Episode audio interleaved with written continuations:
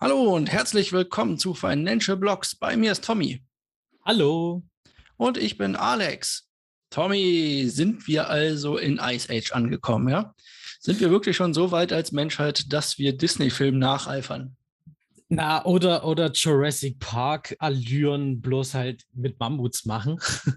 Genau. Das wäre auch der lustige Vergleich. Das wäre dasselbe gewesen. Wie kommen wir Ja. darauf? Paris Hilton und der Cardano-Gründer Charles möchten Mammuts wiederbeleben. Ich verstehe den Sinn nicht ganz dahinter. Du hast mir irgendwie erklärt, es geht darum, dass man die dann in Sibirien aussetzt, die trampeln da die Erde kaputt und dann wird das da wieder alles veget oder kommt da die Vegetation zurück. Ja, genau. Also so soll das angeblich irgendwie dann funktionieren. Auch äh, mit dem Dung der Mammuts und sowas soll das dort wieder alles mehr Leben eingehaucht bekommen. So zumindest die Theorie. Und Paris Hilton hat da ja irgendwie 60 Millionen Dollar reingeschmissen, was halt echt so eine krasse Hausnummer ist. Ich weiß jetzt nicht, wie viel der Cardano ähm, Gründer da mitgemacht hat, aber Paris Hilton ist da schon ganz schön long gegangen, wie man so schön sagt. Ja, aber ich verstehe nicht ganz, was Mammutkacke mit Dung und so weiter. Könnte man da nicht einfach irgendwen anders aussetzen? Weiß ich nicht. Wir werden es sehen. Ja. Kommen wir aber zu den wichtigen News.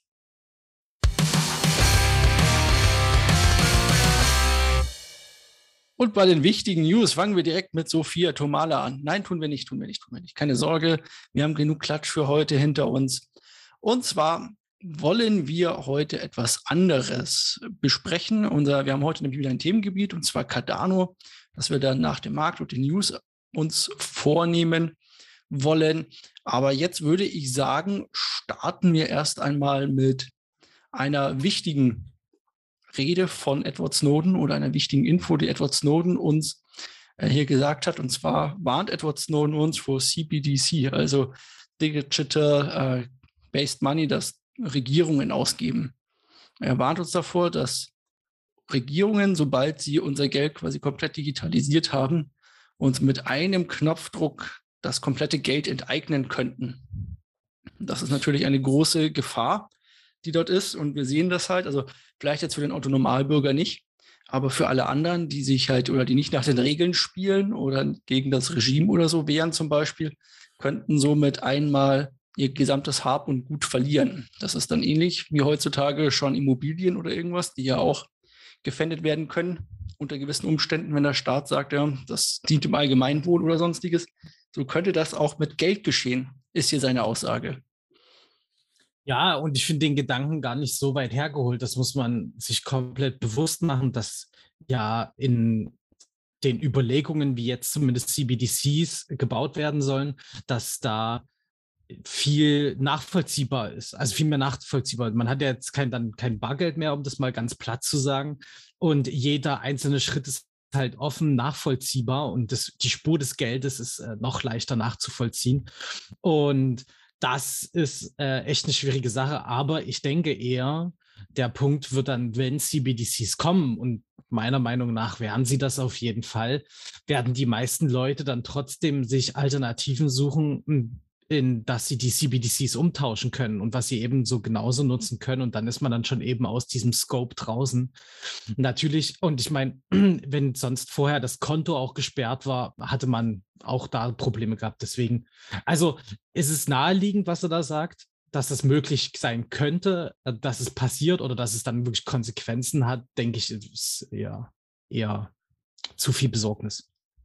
Ja, man kann heutzutage natürlich schon einzelne Leute aus dem Zahlungsverkehr ausschließen Genau. und Konten sperren und so weiter, aber dass man quasi mit einem einzelnen Druck äh, ganze, äh, ganze Heerscharen quasi das Geld ganz einfach entziehen könnte, indem man halt ganz einfach rausfindet, auf welcher Bank in Anführungszeichen welches Geld liegt, ist natürlich noch einmal etwas ähm, erschreckender, was das Ganze angeht.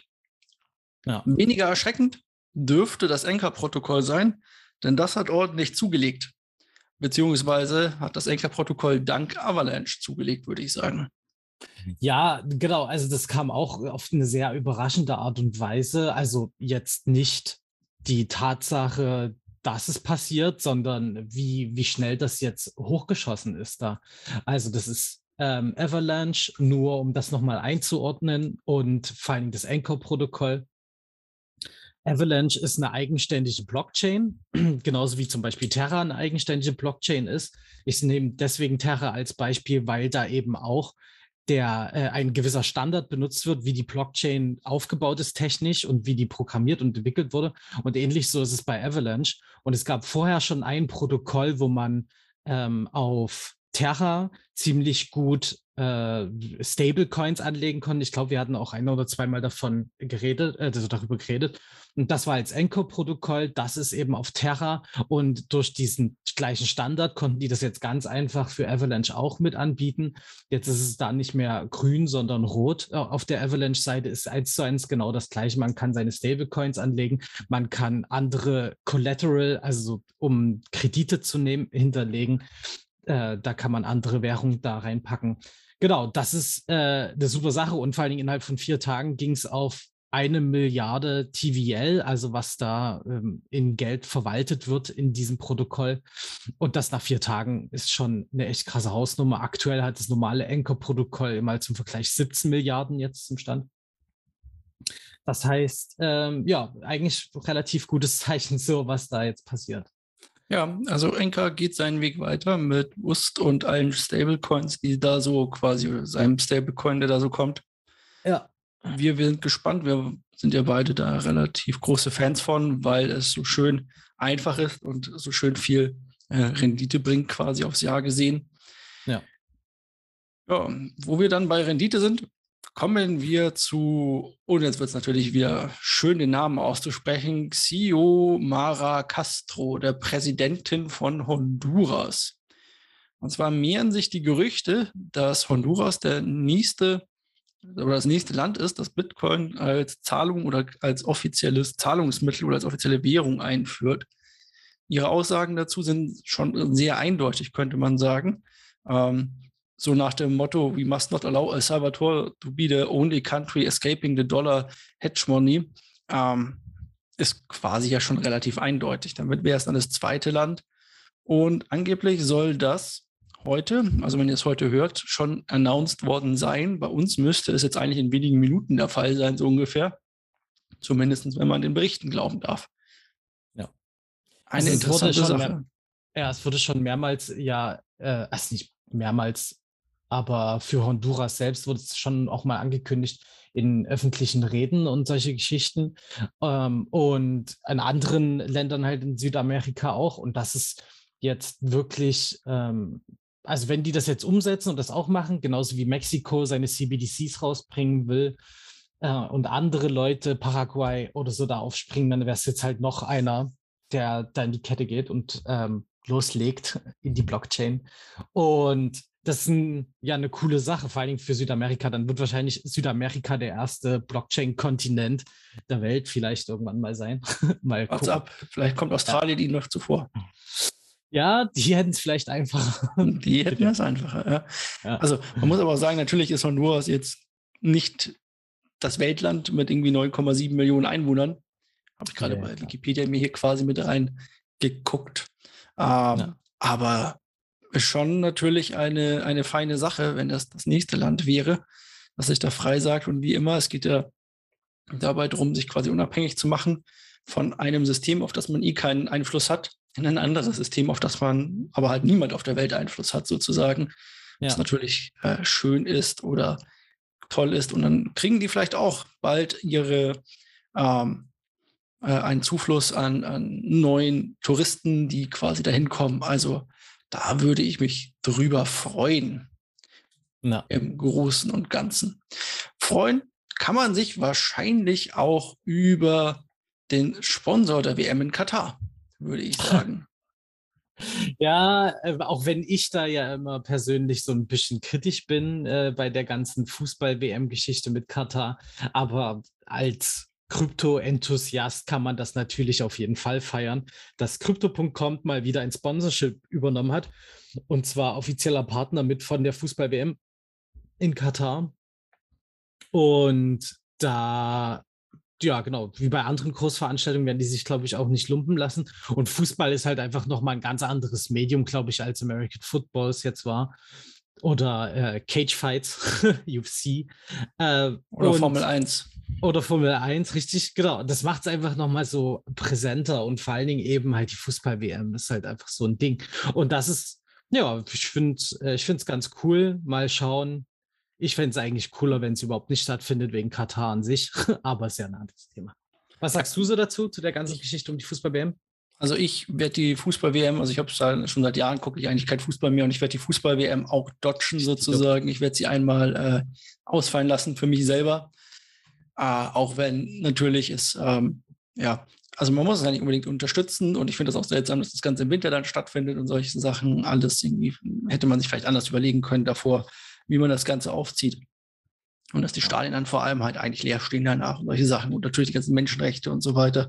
Alles nicht so schön da unten.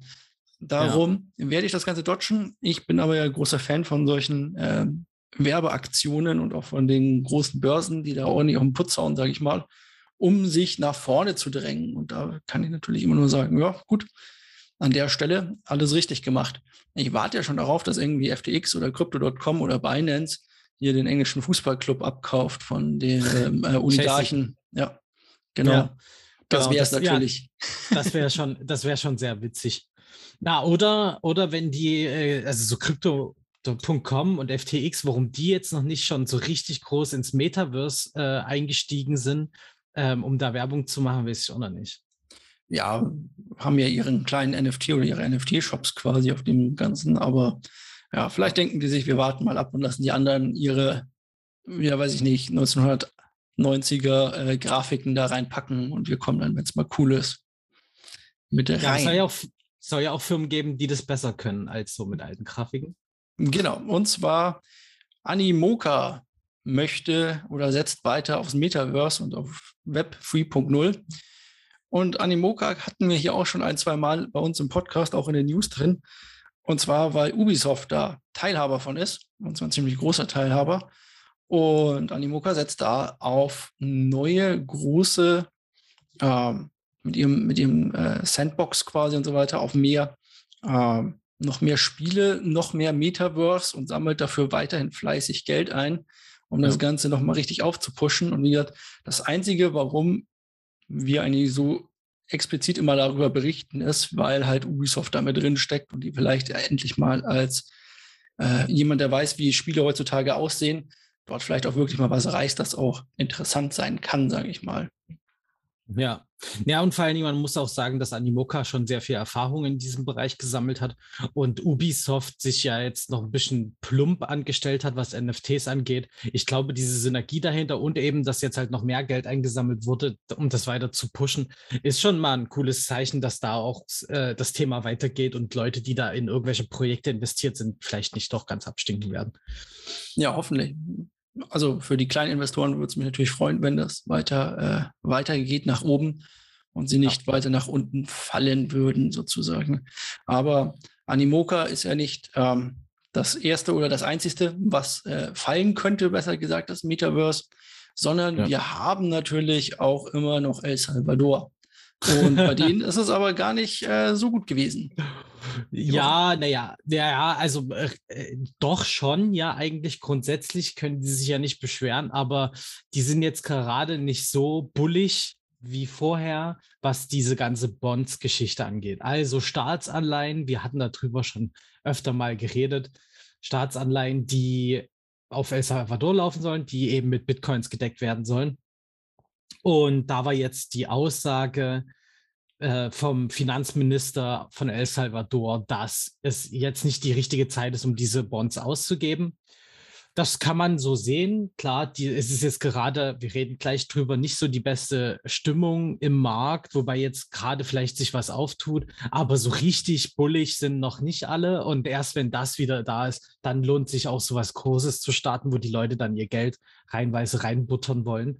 Zumindest ist es meine Vermutung und ich glaube auch die Vermutung von El Salvador, wenn einmal der, der Schwung richtig losgeht. Ein großer Schwung. Ja, kann natürlich sein, dass ihnen derzeit der Schwung fehlt. Es könnte natürlich auch sein, dass sie Angst haben vor den steigenden amerikanischen Staatsanleihen. Aber dazu kommen ja. wir wahrscheinlich gleich im Markt nochmal zu, würde ich sagen. Und dort begeben wir uns direkt hin.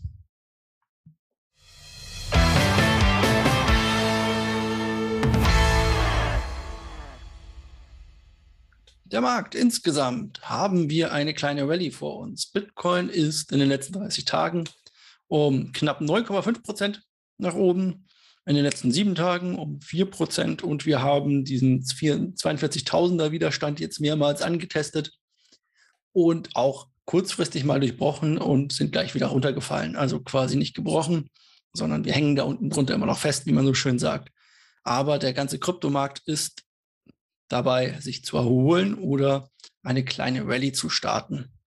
Und das hat, glaube ich, unterschiedliche Auswirkungen ähm, oder unterschiedliche Gründe. Äh, wir haben natürlich die starken Abverkäufe gehabt. Wir haben das aufkommende äh, Thema mit Russland und der Ukraine gehabt. Wir haben auch im Markt in den Bondmärkten und in den Aktienmärkten, auf die ich jetzt aber nicht hundertprozentig immer eingehen möchte, da ich dafür einfach nicht der Experte bin, äh, das Ganze quasi gesehen, dass dort auch starke Abverkäufe kamen. Und äh, wenn man sich jetzt allerdings ein bisschen mit Aktien und so weiter beschäftigt, findet man ziemlich viele, die sagen, es könnte jetzt eine kleine Aktienrallye sozusagen auch geben, also eine kleine Marktrallye, dass wir dort quasi äh, bis Anfang April ungefähr wieder eine leichte Erholung sehen, weil April startet dann wieder die Berichtsseason und dann wird sich dann zeigen, wie gut die Welt oder wie gut die Industrie steigende Inflationspreise zum Beispiel an den ähm, Otto-Normalverbraucher sozusagen weitergeben kann oder ob, oder, ob, oder ob der Otto-Normalverbraucher schon keine Lust mehr hat, diese Preise zu bezahlen. Und so sehen wir das. Ich bin immer noch vorsichtig. Ich würde in der aktuellen Lage mit steigenden Bondmärkten und höheren Zinsen und so weiter mein Geld vorsichtig nur investieren in Projekte, von denen ich nicht glaube, dass sie in vier Jahren noch hier sind. Deine Meinung? Ja, also wir haben immer wieder über den Kanal geredet, der hier rumtingelt, wo wir uns quer rein bewegen. Und solange da wir keinen Ausbruch haben, bin ich, ja. bin ich noch relativ passiv. Also klar, jetzt, jetzt mal ein bisschen was reinwerfen, kann, kann, kann keine schlechte Idee sein. Aber eben das Potenzial ist auf jeden Fall noch vorhanden, dass wir wieder abprallen, wieder runterprallen und ich weiß nicht, wie oft wir das noch mitmachen. Und dann ist alles wieder ganz doll bärig und dann sind wir auf einmal bei 20.000. Ähm, so ein Schock braucht dann auch niemand. Nur weil jetzt gerade mal ein bisschen Hype reinkommt, wieder. Also äh, langfristig schauen. Ich, ich meine, die Tageskurse und so, das sieht schon alles ganz gut aus. Man kann optimistisch sein, aber solange wir nicht die 44.000 ausbrechen, ordentlich ausbrechen, nachhaltig ausbrechen, solange denke ich da nicht drüber nach. Das ist eine gute, ja, eine guter Leit, Leitsatz, würde ich dazu sagen. Ich gehe sogar noch weiter. Ich sage, alles, was unter 47.000 oder 50.000 ist, bringt mich nicht dazu, wieder zurück Bärestall in dem Ganzen drin rumzu. Nee, nee, quasi, sage ich mal. Also die Sache ist die, wenn ihr jetzt noch große Positionen habt und die sind gerade mal plus, wäre jetzt vielleicht ein guter Zeitpunkt, diese zu schließen, wenn ihr nicht kurzfristig, also wenn ihr nicht langfristig unterwegs seid, sondern kurzfristig in den Sachen, wenn ihr das Zeug nicht ewig halten wollt, ja. dann ist es nie verkehrt, glaube ich, gerade jetzt ein paar Gewinne mitzunehmen. Natürlich alles kein Financial Advice, wie immer. Das müsst ihr schon selber für euch machen. Äh, aber mhm. ich würde es oder ich werde es auf jeden Fall so halten bei meinen Positionen, die ich noch habe. Äh, und ich glaube auch, dass das für mich eine ganz gute Strategie ist. Ich würde mich da weiterhin so verhalten. Genau, also im Endeffekt, im Endeffekt, im Endeffekt muss jeder ja sowieso für sich eine eigene gute Strategie ja. äh, finden, wo er selber oder sie selber das ja. gute Bauchgefühl dafür hat. Und das ist das Wichtigste. Genau. Und wenn euch die Kurse jetzt in letzter Zeit zu weit runtergeschossen sind seit Anfang des Jahres, dann ist es vielleicht jetzt auch an der Zeit, das Ganze einzusehen. Was wir nicht einsehen können bis heute ist warum Ethereum Classic diese Woche in den letzten sieben Tagen 80 Prozent gemacht hat. Du hast dazu nichts das gefunden. An mir ist es quasi vorbeigegangen eigentlich. Ich habe bei anderen Podcasts schmarotzt, um herauszufinden, was los ist, aber ich habe niemanden gefunden, der das einfach mal so beantworten kann. Also, ja. Also, Ethereum Classic ist der ist, also Ethereum Classic ist das eigentliche Ethereum, das nach einem Hardfork von Ethereum entstanden oder weitergelaufen ist. Und dort herrschen quasi oder herrschen andere Regeln und so weiter. Das ist halt eine andere Blockchain quasi. Aber warum die mal auf einmal 80 Prozent zulegen? Vielleicht hat sich irgendein ein Wahl gedacht, hey, ich kaufe Ethereum, oh verflucht, das war doch das falsche Ethereum. So ungefähr könnte man sich vorstellen. Ich weiß es aber nicht. Ich weiß es tatsächlich nicht. Ja, es gibt immer mal wieder ein paar Fanboys, die das am Leben gehalten haben. Und im Endeffekt hast du ja sowieso auch ähm, Trading-Systeme, die nach Kursen kaufen und nicht emotional was dahinter steckt. Das äh, spielt immer noch mit den ganzen Sachen. Aber warum es jetzt auf einmal um 80 Prozent geht, das rechtfertigt es halt überhaupt nicht. Also, das können keine Fettfinger gewesen sein, die außersehen eine Null zu viel eingetippt haben äh, beim Kaufen. Das, äh, weil das einfach sich zu lange jetzt gezogen hat. einfach irre. Ich verstehe es nicht. Ja, wir beide sitzen da und können es nicht weiter verstehen.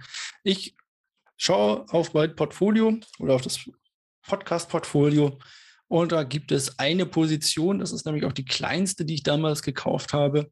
Die, was heißt die kleinste, die kleinste Chain oder das kleinste Projekt, das ich damals gekauft habe, die ziemlich weit abgeschlagen ist. Die hat in diesem Bärenmarkt bisher äh, ziemlich federn lassen müssen. Und diese werde ich jetzt einmal aufstocken. Und zwar ist die Rede von Soul. Soul ist eine kleine Chain, die sich komplett auf NFTs und so weiter verschrieben hat, die ich aber eigentlich ganz nett finde. Und ja, von der ich mir noch ein bisschen was erwarte. Darum werde ich da nochmal die 12 reinstecken. Das ist jetzt nicht so, dass mir das unbedingt wehtut, dass die mit minus 50 Prozent da sitzt. Ne, da sind von mhm. den zwölf, die mal drin waren, jetzt noch sechs über. So funktioniert das halt in diesem DCA-System sozusagen, was ich da aufgebaut habe. Ja. Äh, aber dann komme ich vielleicht auch irgendwann, wenn sie mal wieder pumpt, quasi aus dem Ganzen schneller hoch. Ja, das ist ja so die Idee dahinter. Und so würde ich mich da jetzt weiter hochkatapultieren. Oder hast du einen Top 50 Coin, der da unbedingt nochmal dazu gekauft werden sollte? Ich finde die Einschätzung auch ganz sinnvoll und ich kenne, äh, wir hatten auch schon mal über Soul drüber geredet. Finde ich jetzt nicht so doof, kann man auf jeden Fall mal mitnehmen. Wunderbar. Dann wird also Soul heute im Laufe des Tages noch hinzugefügt, eine oder einmal reinge, reingekauft sozusagen. Und wir kommen vielleicht zu unseren Themen, würde ich vorschlagen.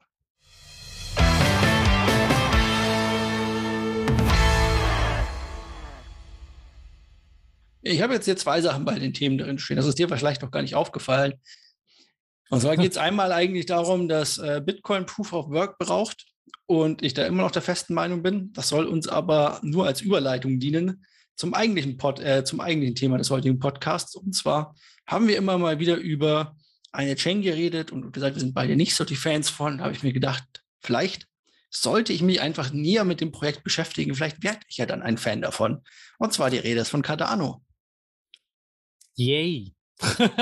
Bist du kein großer Fan von Cardano? Ja, wir, also, also ich verstehe alles, was dahinter stecken soll und gemacht werden kann. Ähm, aber ich glaube, auf meine Einwände kommen wir später nochmal zu sprechen, wenn wir ein bisschen drüber geredet haben. Gut, dann starten wir doch mal ein bisschen mit der Vergangenheit. Und zwar legen wir los mit dem Begründer, der 2015 dieses Projekt sozusagen ins Leben gerufen hat, und zwar Charles Hoskinson. Charles Hoskinson ist ein, einer der acht Founder auf Ethereum eigentlich. Also einer derjenigen, die damals Ethereum mitbegründet haben, von den original acht Co-Foundern. Und das war im Jahre 2014, wenn ich mich recht daran erinnere. Oder 2013 müsste Ethereum gewesen sein. Genau.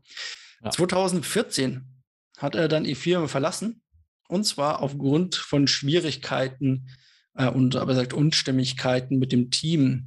Und zwar wollte er ähm, eine etwas allgemeinere oder eine etwas wohltätigere Ausrichtung sozusagen haben. Er wollte eine Non-Profit-Company dahinter setzen, während andere das wohl bei Ethereum nicht wollten. Und da hat er dann Ethereum sozusagen verlassen. Er gründete dann mit Jeremy Wood ein Jahr später die IOHK, so nennt sich die Foundation, also nennt sich das ähm, die Firma quasi, die dahinter steht, die er da gegründet hat. Und die haben im damaligen Bullenrun 2015 richtig viel Asche eingesammelt. Richtig, richtig viel. Also das Projekt ist für Jahrzehnte erstmal finanziert sozusagen. Das war aber nicht nur eine der wenigen Sachen, die dabei rumkamen, sondern es wurde auch die Ethereum Blockchain damals entwickelt. Ja, also IOHK hat hauptsächlich die Ethereum Blockchain unter sich. Die wiederum ist ausgegliedert in das Cardano, ähm, äh, in die Cardano Foundation. nennt sich ja. das Ganze. Ja. Und IOHK hat noch ein paar andere Aufgaben. Und zwar als Firma müssen diese tatsächlich Geld ein bisschen verdienen. Und die machen so Sachen wie äh, Blockchains für Firmen, Behörden und Universitäten und solchen Kram oder Projekte für die auf irgendwelchen Blockchains, die dazugehören und solche Sachen. Also ein Entwicklerstudio sozusagen für Blockchains. Ja. Ja, das mal so zur Geschichte. So ist quasi die Idee zu Cardano gekommen und das ist, steht hinter Cardano. Also wir haben die Cardano Foundation, die sich hauptsächlich um Cardano kümmert und IOHK als oben drüber, deren Hauptaufgabe Cardano ist und die Weiterentwicklung, aber auch noch andere Themen mit drin hat. Jetzt müssen wir natürlich auch irgendwie uns überlegen, warum wurde das Ganze auch gemacht oder warum ist das Ganze bis heute erfolgreich und was war denn die Begründung dafür? Denn das Ziel dieser Cardano-Blockchain soll sein, die Schwierigkeiten, wie immer, der Blockchain-Technologie zu umgehen und wissenschaftlich vor allem zu untersuchen. Und das ist das ganz Wichtige dabei. Blockchains hatten wir auch schon, haben immer so ein Dreiecksproblem. Und zwar kannst du entweder dezentral sein, du kannst besonders sicher sein äh, oder du kannst besonders schnell sein, also gut skalieren. Und wenn du eines dieser drei Sachen besonders gut beherrschst, musst du irgendwas anderes dafür wegschneiden. Und das wollten ja. sie halt untersuchen und mit wissenschaftlichen Methoden daran gehen, um das Ganze ähm, ja, zu, oder das Ganze quasi zu erörtern und dafür Lösungen zu finden. Gesehen ähm, auf das Ganze oder, oder technischer Natur ein bisschen dahinter, kann man sagen, dass Cardano eigentlich auf verschiedenen Layern jetzt schon basiert, also verschiedene Chains und verschiedene Dienste auf verschiedenen Chains sozusagen in Anführungszeichen hat. Ja, es ist immer noch eine Chain und so weiter, aber man kann sagen, auf dieser Chain laufen jetzt schon mehrere unterschiedliche Layer ineinander, die das Ganze skalieren und einfacher machen sollen, zu handhaben. Ähm, man zählt auch ähm, Cardano sozusagen zur, sagen wir, dritten Generation der Blockchains, obwohl es eigentlich die zweite Generation immer noch ist, meiner Meinung nach. Die erste Generation der Blockchains war so Bitcoin, also man kann Zahlungen abwickeln. Die zweite hat schon mal Smart Contracts und Cardano soll dann schon sozusagen äh, da eins oben draufsetzen, wobei ich mir nicht genau sicher bin, war, wie sie das begründen wollen, quasi, dass sie das schon haben. So. Das können, das können ja vielleicht schlaue Leute da draußen ähm, uns schreiben, weil wir haben es, also ich habe es auch nicht herausgefunden, warum das jetzt sich unbedingt abheben soll. Also die Ethereum skaliert auch weiter und entwickelt sich auch weiter. Und ähm, warum sollten die dann nicht auf dem gleichen Stand sein, sozusagen?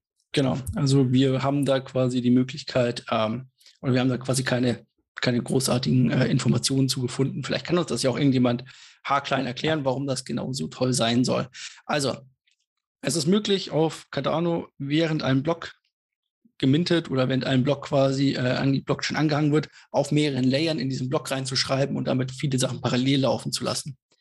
Hm. Ja, und Charts ist da quasi der Founder und auch das Gesicht dieser Chain. Das bedeutet, Charles ist quasi, oder die Leute haben so viel Vertrauen in Charles, dass er diese ganzen Technologien und wissenschaftlichen Ansätze hat, um das Ganze zu lösen. Unter anderem möchte Cardano nicht nur die Skalierbarkeit und so weiter erhöhen, sondern sie möchten als großes Überziel sozusagen eine einfache Interoperabilität zwischen den einzelnen Chains anbieten. Also, dass man, egal wo man ist, ähm, zum Beispiel Cardano auch mit Ethereum nutzen könnte. Also du kannst dann auf Cardano sozusagen mit Ethereum zahlen, deine Fees oder auch mit dem äh, BNB, also dem Binance Coin quasi und solche Sachen. All das soll auf Cardano irgendwann mal möglich sein. Und dazu soll es natürlich auch noch ein besonders einfaches Krypto zu Fiat-System geben, also dass sich Firmen dort besonders einfach tun und Privatpersonen Lösungen anbieten. Und das Ganze soll dabei voll transparent sein, aber auch hm. gleichzeitig die Privatsphäre schützen. Also bis zu einem gewissen Teil Transparenz und dann kommen wir zur Privatsphäre schützen dahin. Das sind alles Versprechungen, die Charles gemacht hat in den letzten Jahren. Und hat er sie eingehalten? Bisher? Genau, das, und da sind wir halt äh, bei dem Problem, was ich mit dieser kleinen Blockchain habe. Äh, kleinen in Anführungsstrichen natürlich. Naja, äh, mit so Lieferzeitpunkten und sowas ist es da ein bisschen schwieriger bei den Leuten. Ich kann das nachvollziehen. Ich habe selbst über 16 Jahre in der IT gearbeitet. IT-Projekte werden auf jeden Fall nicht auf den Tag fertig. Es gibt IT-Projekte, die bei krassen Umfang auch mal krasse Verzögerungen haben. Aber wir reden halt jetzt schon über Jahre. Das muss man halt wirklich dazu sagen. Es gab einfach so Probleme. äh, Ankündigungen, die gemacht wurden, dass äh, jetzt bald irgendwelche Produktivsachen äh, starten sollen. Das ist dann ewig lange nicht passiert. Also ich glaube, anderthalb Jahre lang oder so haben die mindestens davon geredet, dass jetzt bald was kommen soll, produktiv. Und das ist nicht passiert. Dann kamen Sachen äh, teilweise online oder äh, wurden äh, auch die Umstellung zum Testbetrieb und so. Da ging ja am Anfang so gut wie gar nichts. Und das ist halt immer so eine Sache, wenn man da, äh, wenn man sich also das ist es halt jetzt, das ist halt mein Problem dabei. Es wird halt extrem viel Hype generiert, die haben extrem viel Geld eingenommen, weil sie ja eben sich auf darauf beruht haben, wissenschaftlich zu sein und jetzt ohne zu krass sarkastisch zu klingen, so ach so toll zu sein. naja, und dann äh, können sie das halt nicht halten. Und das ist so, so sehe ich das ein bisschen. Ich, und das ist bei jedem, die sich technisch revolutionieren wollen, der, da sage ich immer, müsst, ihr müsst erst liefern, ähm, bevor ich da irgendwas mitmache. Ja, da kriegt man nicht immer den krassen Hype am Anfang mit. Und aber wenn die Sachen haben, die sich nutzt, also die nutzbar sind und die sich lohnen, dann werde ich da auch mich damit näher anfangen auseinanderzusetzen oder halt da auch mit aktiv zu beschäftigen. Aber aktuell ist das halt mein Problem, dass da halt immer wenig kommt.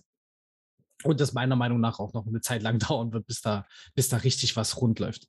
Und andere Chains, eben wie Terra, äh, die sind da halt dran vorbeigezogen. Also beziehungsweise Cosmos mit ihrem IBC, mit dem, äh, mit der Interoperabilität, das ist ähm, ein ganzes Stück weitergegangen und hat sich, haben Leute schon sehr gut gemacht. Da jetzt drüber zu kommen, wird schwierig. Das glaube ich auch. Also es ist ein bisschen so, ich hab, man hat irgendwie das Gefühl, sie sind ein bisschen zu träge und zu langsam und rennen immer der derzeitigen Entwicklung hinterher. Ja. Ähm, was hier vielleicht noch herausgehoben werden soll, ist, ähm, dass man auch, soweit ich das gesehen habe, seit Jahren auf das Orobaras Update wartet. Ich glaube, so wird das ausgesprochen. Ja. Orobaras oder irgendwie so. Ich kann es nicht mehr aussprechen.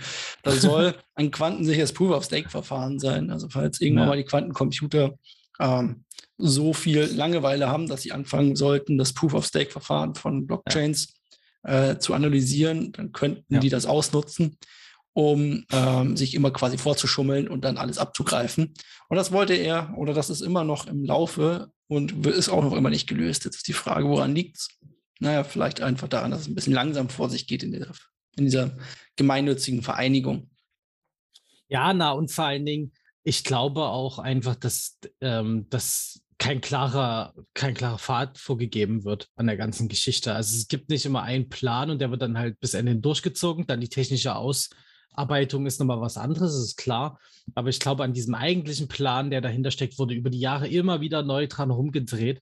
Und dann kommt eben, genau, dann wird halt irgendwelchen anderen Ideen hinterhergerannt, die neu dazugekommen sind, weil es jemand anders gemacht hat. Und das finde ich halt falsch. Also, und man kann sich mal äh, Polkadot da gegenüberstellen, was die technisch sind die relativ ähnlich unterwegs und Polkadot hat jetzt schon richtig krasse Sachen abgeliefert, die halt auch technisch jetzt schon möglich sind. Und da ist halt Cardano, naja. Ein bisschen hinten dran, wie immer sozusagen. Ja. Naja, gut, vielleicht haben, kommt hier irgendwann der große Durchbruch. Ähm, wir lassen mal dieses ganze Konträre um Charts und so weiter mal aus. Da gab ja. es auch immer mal wieder Sachen. Man muss halt wissen, Charts ist das Gesicht dieser Chain. Sollte Charts irgendwann mal nicht mehr dabei sein, was ich nicht glaube, aber Menschen leben ja auch nicht ewig und haben auch nicht immer Lust, vielleicht bis in eine Ewigkeit zu arbeiten, sozusagen. Ähm, dann ist das Ganze hier dem, auch dem Erdboden oder dem, dem, dem Grabe geweiht quasi und wir können oder werden dann nicht mehr sehr viel davon reden. Nichtsdestotrotz, alle, die da draußen ähm, Cardano vor ein paar Jahren gekauft haben für irgendwie 5 Cent, sind wahrscheinlich immer noch glücklich mit dem derzeitigen Stand von einem Dollar irgendwas. Ähm, und ja, die sind jetzt, haben wir jetzt auch nochmal gut zugelegt in der letzten Woche. Das muss man ja auch wieder sagen. Ja. Ist halt immer bloß die Frage, ob es so ein kurzer, kurzfristiger Ausbruch ist und sich das dann wieder weiter nach unten bewegt oder nicht. Das ist halt immer die Frage. Und ja. da muss halt geliefert werden für. Ja. Und wir hatten Cardano jetzt so oft mit irgendwelchen neuen Börsen und TVL lockt und so weiter, dass ich mir gedacht habe, ich bringe hier mal ein bisschen Geschichte dazu rein. Ja, Möchtest du noch halt. geschichtlich etwas zu Mammut sagen oder sonstiges? Oder? Nee, Nee, es sei denn, äh, bei den die Mammuts sind so eingefärbt mit abonniert uns, äh, gebt uns fünf, bitte fünf Sterne, folgt uns überall, schreibt uns gerne auch, wenn ihr noch Ideen habt, über was wir gerne reden sollten. Dann immer raus damit. Und ansonsten sehen wir uns nächste Woche. Ciao, bis nächste Woche.